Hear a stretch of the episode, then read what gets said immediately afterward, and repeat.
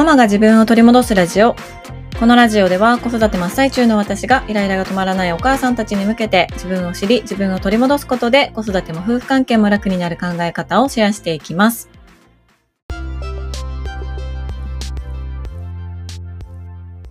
こんにちは、杉部です。いかがお過ごしでしょうか？あの、しょっぱなから言い訳たらたらして申し訳ないんですけど、前回のエピソードがですね、あの、特に本編めちゃくちゃ声がちっちゃかったんです。聞いてくださった方々、もう聞き苦しくて本当に申し訳ございません。あのね、久しぶりに収録をしたもんだから、ちょっと声量の調整がどんなもんだったかなっていうのがもう完全にわからなくなってましたね。で、家でこそこそ収録してたので、あの、だいぶちっちゃい声でした。うん。やっぱり収録場所は車の中が一番ということで、あの、今回は車の中からお届けをしております。ちなみに近くのね、スーパーのだだっ広い屋上に車を止めて、めちゃくちゃ天気がいいんですけど、その下でこれを収録しております。あの、今日から小学生組も給食が始まりまして、ようやく通常のね、あの、いつも通りの日々が、やっと戻ってきたかなっていう感じなんですが、あのね、今日はね、朝からやってしまった本当にあの、大寝坊をかましてしまいましたね。今、ちょっとパパが東京出張に行っていていないんですよ。で、いつも子供たちは、パパが全く消すことができない iPhone のアラームのスヌーズで順番に順番にこう起き出すっていう感じなんですよね。うん。だけど今日はパパがいなくて、パパいい日からママ、あのスマホのね、アラーム音出してなって言われてたんです。だから分かった分かったって言って、あのスマホのアラームも設定もして、で、音が出るようにしておいて、で、私はあの Apple Watch を目覚まし時計にしているので、Apple Watch も設定して寝たんですよ。だけど、あの、Apple Watch とスマホってさ、連動してるから、Apple Watch でアラームを消すと、iPhone の方の音も消えるんですね。知らなかったんだけど。だから、私がこう寝ぼけながら、あ目覚ましになってると思って Apple Watch を消すんです。そしたら音も消えちゃうから、誰も起きれないっていう状態が、あの、発生してしまいまして、6時半にアラームかけてたのよ。だけど、目が覚めたの7時58分とか。もう最悪。しかも学校のあの何？集合時間？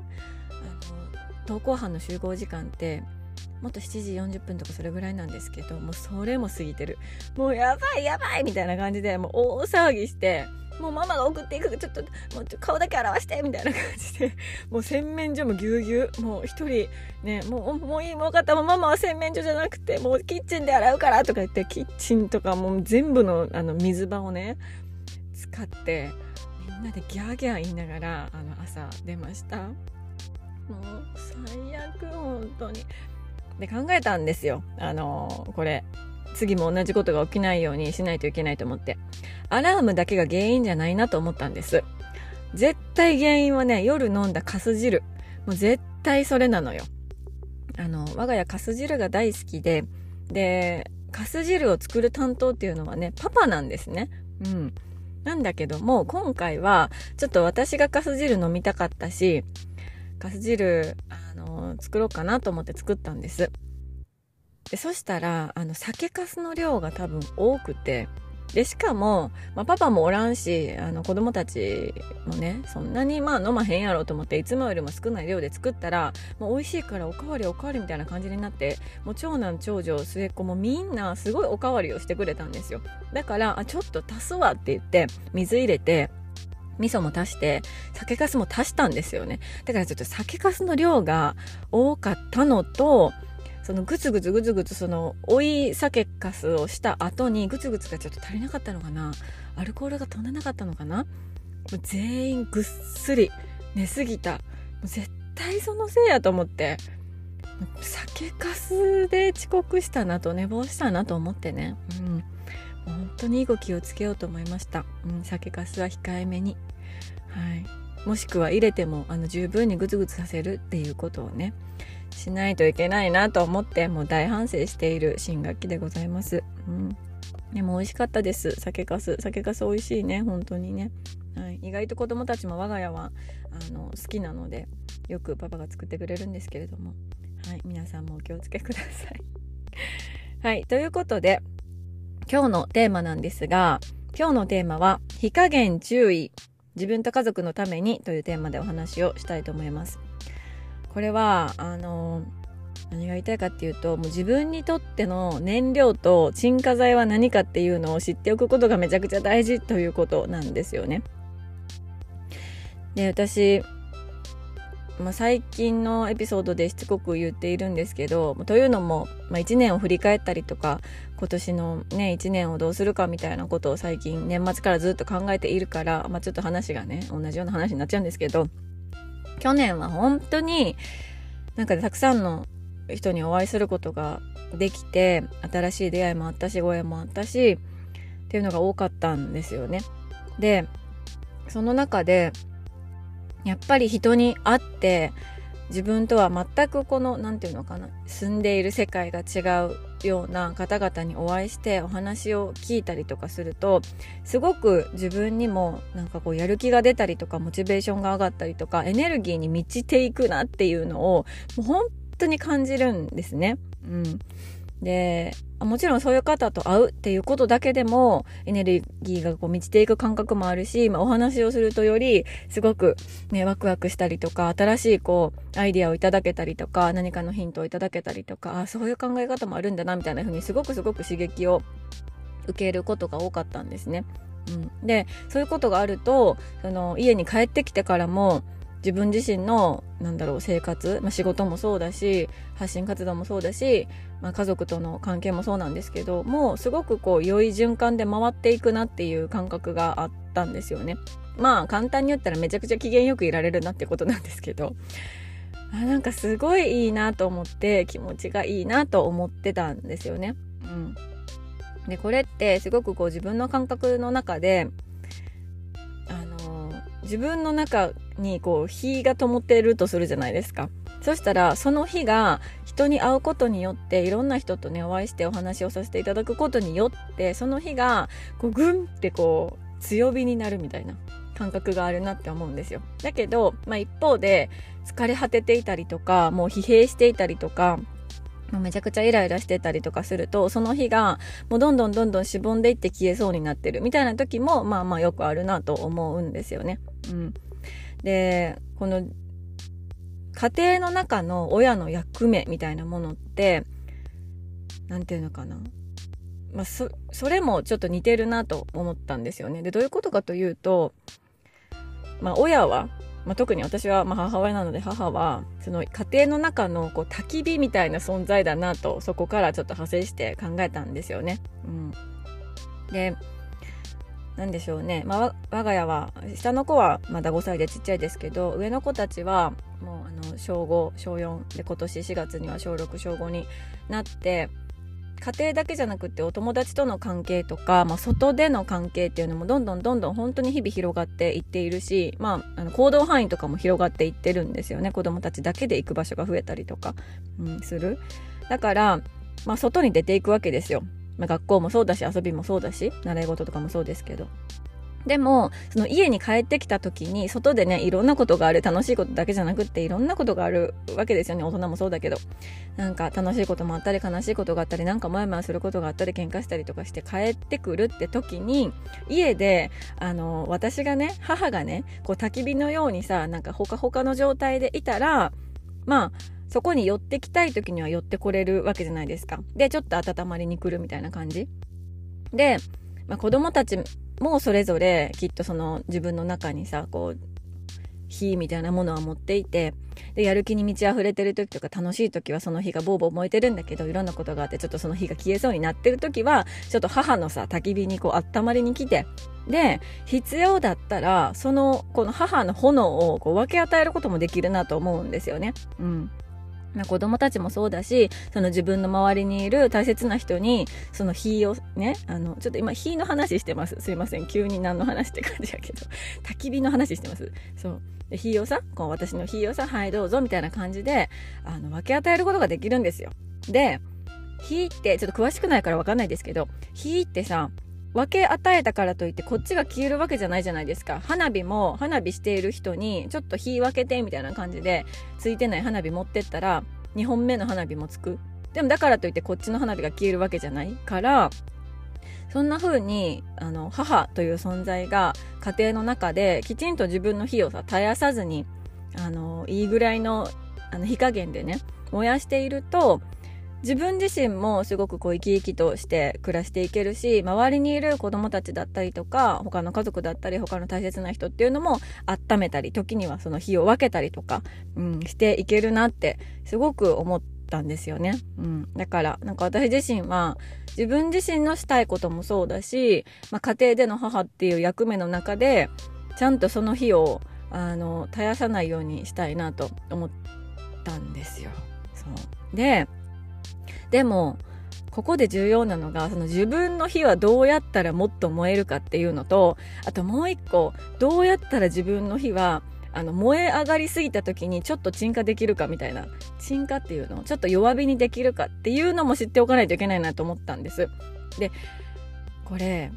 あの火がさ燃えまくってしまうと確かに自分自身はうわーってやる気になってうおーっていろんなことやれるかもしれないんですよ。で結構私もそのタイプなんですよ。うわーってなんかもうやる気がある時はうわーって走れるみたいな爆走できるみたいなタイプなんですけど子供とかがいなかったらそれでもいいのよ。もうなんか寝ずにブワーってやってでその次の日とか2日後とかにも寝まくるとかもう一旦燃え尽きてもう一回火がつくの待ってるとかでもいける。だけどその子供がいたらさ燃え尽きちゃったらあかんやんって思うんですよね、うん、だからあの、なんやろうな、その自分の火もエネルギーも使い切るとか使い尽くすみたいなことをすると、やっぱりそれはね、あのー、なんだろう、家族のためにはならない。し、イコール家族のためにならない、イコール私自身はね、自分のためにならないっていう感覚なので、うん、だから、あのどうやったらその燃えすぎちゃってあの燃え尽きてしまういそうな状態の時に弱火にできるかみたいなところも知っておかないといけないな。そこを調整ねあのできたらいいなっていうふうに思ったりしてました、うん、だから自分が何で燃えて何で消えて何で落ち着くのかみたいなことを知っておかないといけないなと思いますよね。うん、でこれは本当に人それぞれ違うよなと思っていて私の場合はすごく性質として良くも悪くもねあのすんごい影響されやすいんですよね。あのいろんなことに周りの人にもそうだしなんかもう本当にいろんなことに影響されやすいんです。ですぐにさこれめっちゃいいやんと思ったらもうすぐ取り入れちゃうんですよもうパクるんですよ最近のあの地味なことで言うとあの近所のお友達がねあののお家がすごく綺麗でねあのなんでこんなに綺麗なの？っていつも思うんですね。であのキッチンのシンクのところになんかこのあのちっちゃいスポンジがキュッて引っ掛けてあったんですよ。でもう私はそのスポンジを切るという思考もなかったしそのスポンジをその100均だかどこかにあるのかわかんないですけどそれでなんか引っ掛けるみたいな思考もなかったんです。だから、え、これめっちゃいいやんと思って、もうすぐさ、もうどこで買ったん？みたいな 聞いて、あの、セリアでしたけど、セリア行って、あの、スポンジ買って、なんかこう、何？あの、石鹸がついてるスポンジみたいなのがあるんですね最近ね。そう。石鹸がついてるスポンジ買ってさそれをあの4分の1ぐらいに切ってでそれをこうヒュッてこう引っ掛けるやつもセリアで買ってもうそれをねもう形から入るタイプなのでもう真似させていただいてもうやったでみたいな風に 報告までしてっていうぐらい本当にあの影響されやすいので、まあ、その性質を生かして自分のあこんな風になりたいなとかこんな風に生きたいなみたいな人に会いに行ったりだとかお話をしたりだとかっていうことをする。そうすると自分もすごく自分のこのあの焚き火にさ薪をこう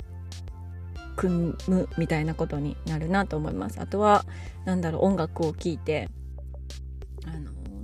気分を上げることだったりとか、まあ、映画を見ることだったりとか、まあ、ドラマ見ることだったりとか、うん、結構私はなんか日常の中にそういうのが自分のこうなんていうのか火を大きくする材料はあるなというふうに思うんですよね。うん、で逆にその火を落ち着かせる時っていうのは私は本当に淡々と身の回りのことをするっていうことかなって最近思ってます。うん、家事をするとか、まあ、料理をするとかですかね。うん、このね火の調整の特に燃やしすぎたところをちょっと弱めるみたいなことが私は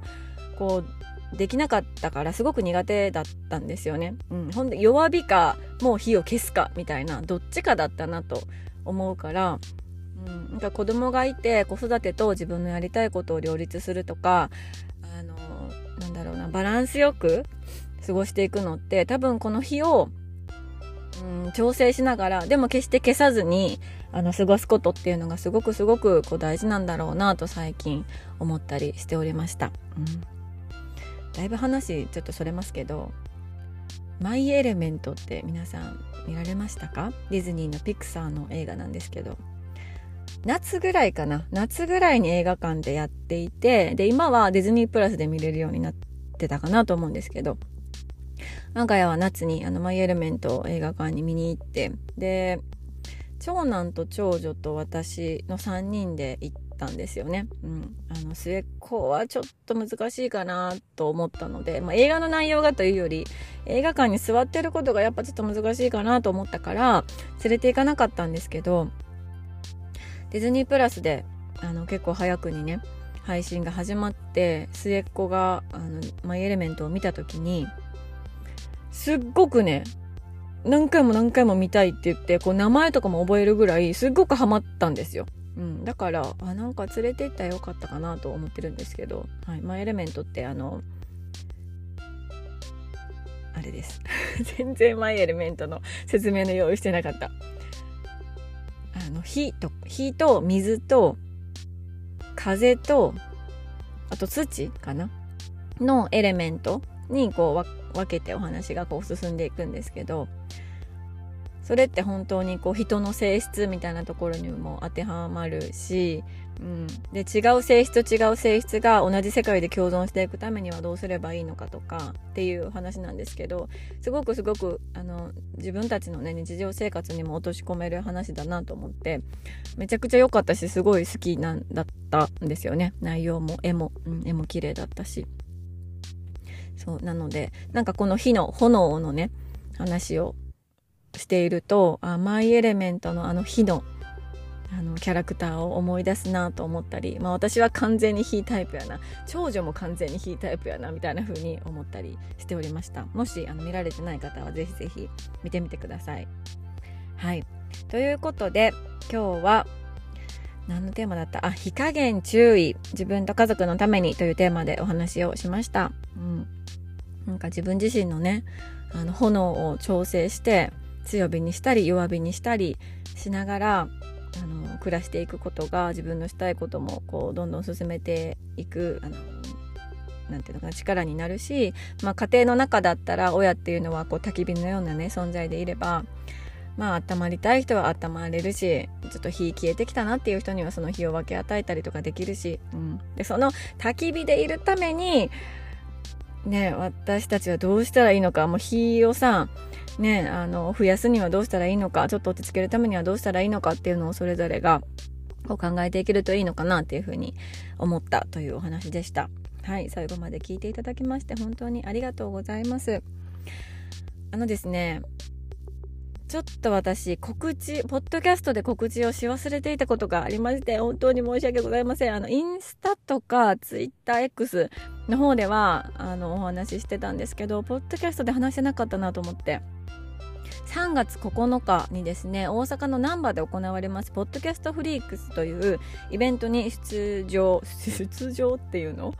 参加させていただきますで当日はあのお話をねトークショーっていうのかなお話をさせてもらったりだとかあとはお店も出します。あのまあ、今ね母も人間グッズっていうのを販売しているんですがそれとは別のグッズを販売したいなと今のところ思っていますし、うん、すごく楽しいねイベントに他のあのもちろん有名なポッドキャスターの方々もねたくさんいらっしゃるからそうすごく楽しいイベントになりそうだなと思って楽しみにしているんです。私自身もですがこのイベントっていうのはねちょっと参加チケットが必要なんですね。で参加チケットが1月8日にあの販売スタートしたんですけれどもその時に絶対にポッドキャストであのお知らせしないといけなかったのにそれができなくってその参加チケットがもうね初日でね売り切れちゃってね。で次また販売するのかなどうなのかなという感じなんです。なのでもし次の販売があのある時にはこの番組でもあの必ずやお知らせをしようと思っておりますので、ぜひ、あの、聞き逃さないようにあのこの番組のねフォローボタンっていうのが Spotify ではありますのでフォローボタンを押していただきましてあのベルマークみたいなのがありますのでそれを押していただいたらの通知も行くようになっているかと思いますのでぜひぜひそれのチェックもよろしくお願いいたします。はいということでえー、最後までね、聞いて、声がおかしくなってたよ。最後まで聞いていただきまして本当にありがとうございます。今日も素敵な一日をお過ごしください。